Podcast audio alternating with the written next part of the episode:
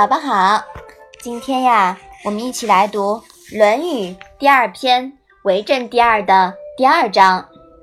你先来读一下好吗？子曰：“诗三百，一言以蔽之。”曰：“思无邪。”嗯，诗三百啊，指的是《诗经》这本书。这本书呢，实际上有三百零五篇。三百啊，只是举其概述。妈妈，“蔽”是什么意思啊？“蔽”呢，是概括的意思。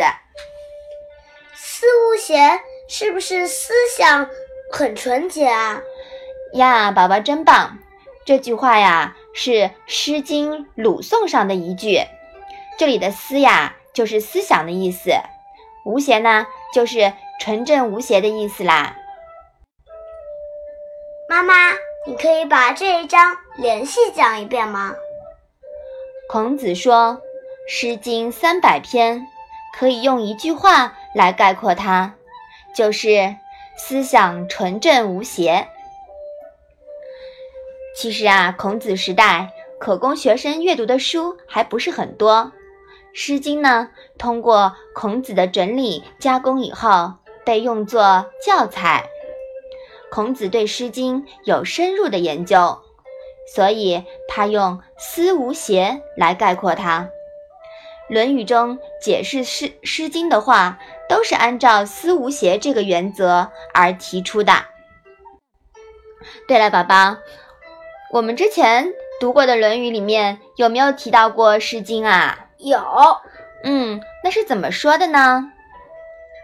是子贡曰：“诗云：‘如切如磋，如琢如磨，其斯之谓与？’”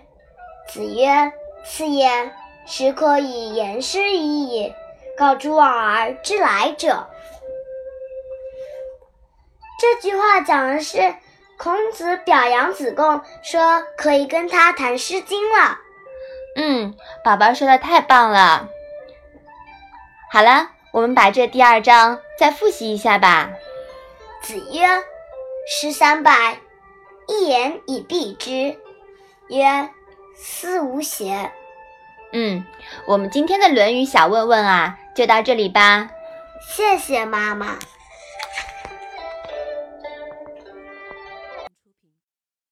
一个人的时候，听荔枝 FM。